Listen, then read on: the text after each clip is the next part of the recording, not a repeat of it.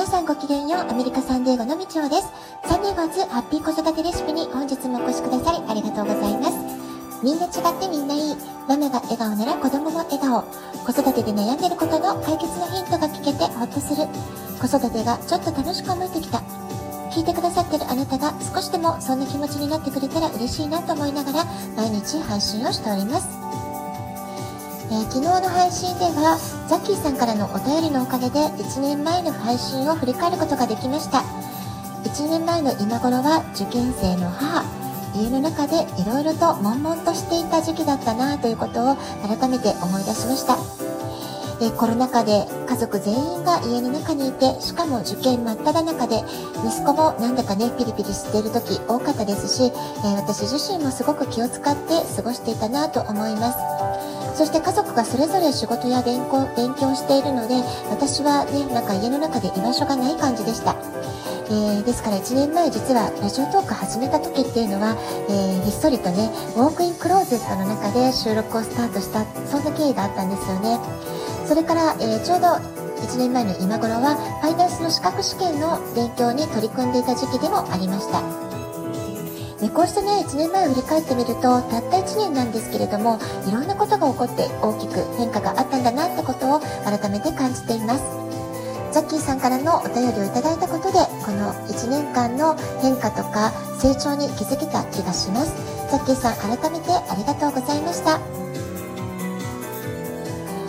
え1年前ね息子の大学受験の一番最初のアプリケーションを提出したのが確かね10月の後半20日前後だったかなという記憶があります。そして私は息子のことが気になりながらも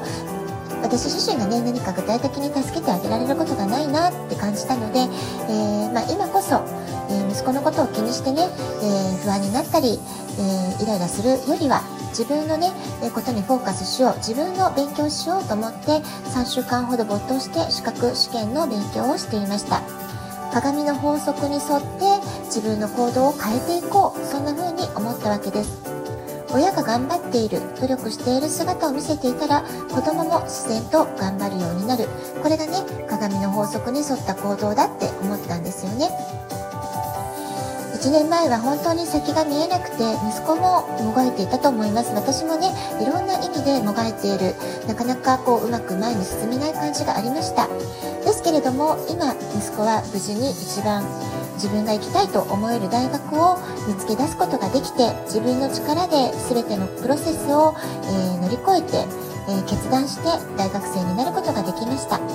そして私はファイナンシャルコンサルタントとしての仕事も徐々に増えていき今は、えー、ねまあ、大学の受験シーズン真っ只中ってこともあって、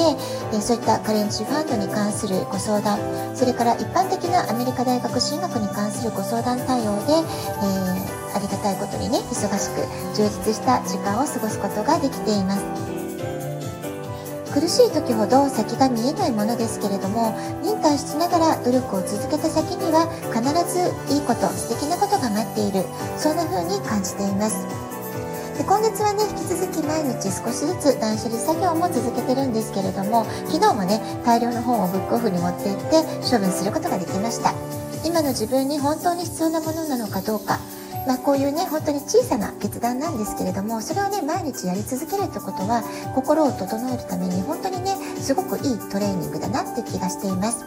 物がだんだん減ってくるとなんかね嬉しくなるしやりたいことやってみたいことっていうのが、えー、まあ、手放しがねうまくできると次にこう取り入れたいものが、えクリアに見えてくる。そんな気もします。今週はこれまでずっと封印していたチャレンジを、まあ、断捨離のね作業の流れの中であこれ私ずっとやりたかったことだってもう一回再確認して、えー、再開することができるようになりました今日はねその話をちょっとしていこうかなと思ってるんですけれども、えー、私が今週始めた、えー、チャレンジ新しいチャレンジが何かっていうと、えステインドグラスのティファニーランプの作成に取り掛かったってことなんですよね。まあ、実は息子が大学に、まあ、行く、まあ、大学がね決まって、えーまあ、9月ぐらいから、えー、これはやろうってね、前々から決めてはいたんですけれども、8月末に私、事故に、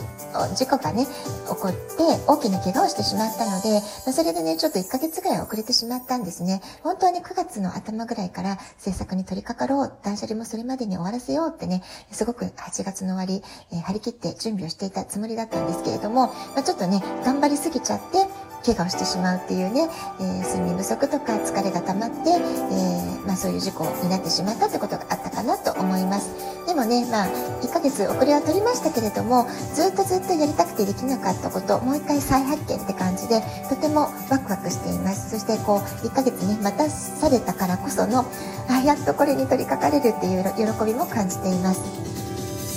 でこのティファニーランプとの出会いは息子が3歳の頃に遡ります。だから今から15年ぐらい前ってことですよね。当時息子が通っていたアートクラスで、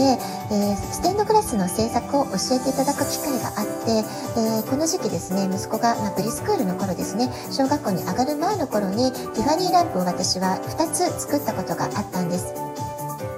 でさらにその後もう少し大きな作品を作ってみたいなってことで先生について行ってもらってガラスを買いに行ったりいろんなね材料を揃えたりってしてたんですけれどもそのタイミングで東京への引っ越しが決まってしまいます。で、まあ、そのね大きなガラスとかを、えー、引っ越しの荷物の中にもすごく大事に持って帰ったんですね。でまたその東京でもなかなかあの新しい生活になれるので大変だったりとか幼稚園とか小学校のサポート大変でなかなか趣味の時間も出なかったわけですけれども、まあ、そうこうするうちにまた再びサンデーゴに戻ってきて、えー、やっとね作業を始められるってことになったんですけれども、まあ、今度はね幼児教室っていうお仕事を始めたんですよね。それから息子のサッカーの送り迎えっていうのがだんだんね試合でに行く出向くところが遠くなったりしてえとてもね忙しくなってきました。日本語のサポートもどんどんどんどんね、えー、息子が大きくなるにつれてすごく大変になってきたってことでステンドグラスの制作ティファニーランプの制作をする時間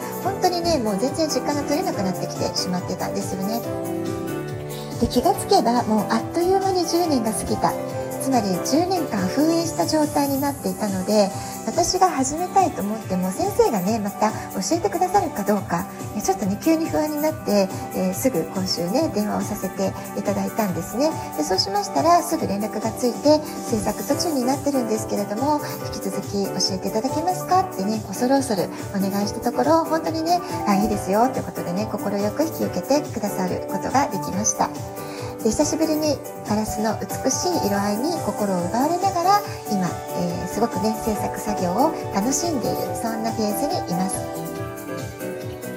えー、まあね、えー、10年前に比べたら体力とかね気力体力ちょっとね年齢とともに落ちてるかなってところもあるんですけれども、まあ、でもねやはり今一瞬が私たち一番若い時間を過ごしているわけですから、アンチエイジングのためには適度な運動と自分が夢中になれること我を忘れてね没頭するそんな好きなことをする時間すごく大事だって言われてますよね。で私はまあ幸いね、えー、怪我から1ヶ月経ってだだいぶね体も回復してきましたしウォーキングってことでね少し体も動かせるようになってきたので、えー、仕事もまあ Zoom でね、今仕事、家の、家にいながらできる仕事だったので、まあ、怪我もね、ほとんど影響なく仕事をね、続けることができたっていうのもあるし、仕事を通して毎日新しい出会いがある、素敵な人と出会える、そして学びや気づきもたくさんあるってことでね、えー、その中にまたステンドグラスの、えーティファニーランプの挑戦が入ってきたってことでね、まあ、すごくね楽しい時間を過ごしたいなって思っています。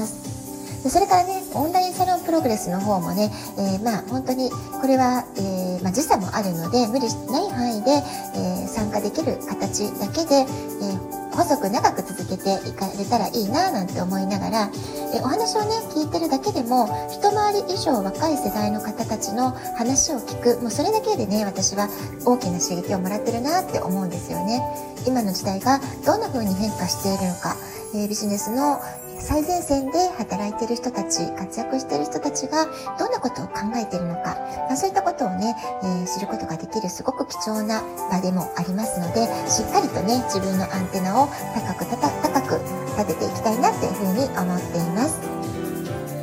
でまあそんな中でね子育て最優先で、えー、あっという間に10年間封印してしまっていた趣味の時間それもねえー、これから毎日少しずつ確保できるんだなって思ったらあなんかしみじみ、えー自分の時間を大切にしていいんだな誰に、えー、気兼ねするわけでもなく自分を大切にするって時間をようやく持てるんだなってことがねとても嬉しいなって思っています。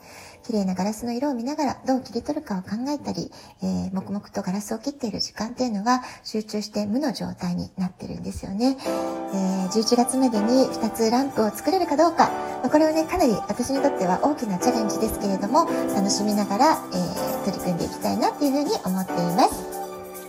はい、今日はチャレンジの秋ということで、ティファニーランプ製作のことをお話ししました。ラジオトークアプリインストールしておくとスマホからいつでも簡単に聞けます。からのお便りお待ちしております。では、今日はこの辺で今日も素敵なお時間をお過ごしください。ごきげんよう、部長でした。さよう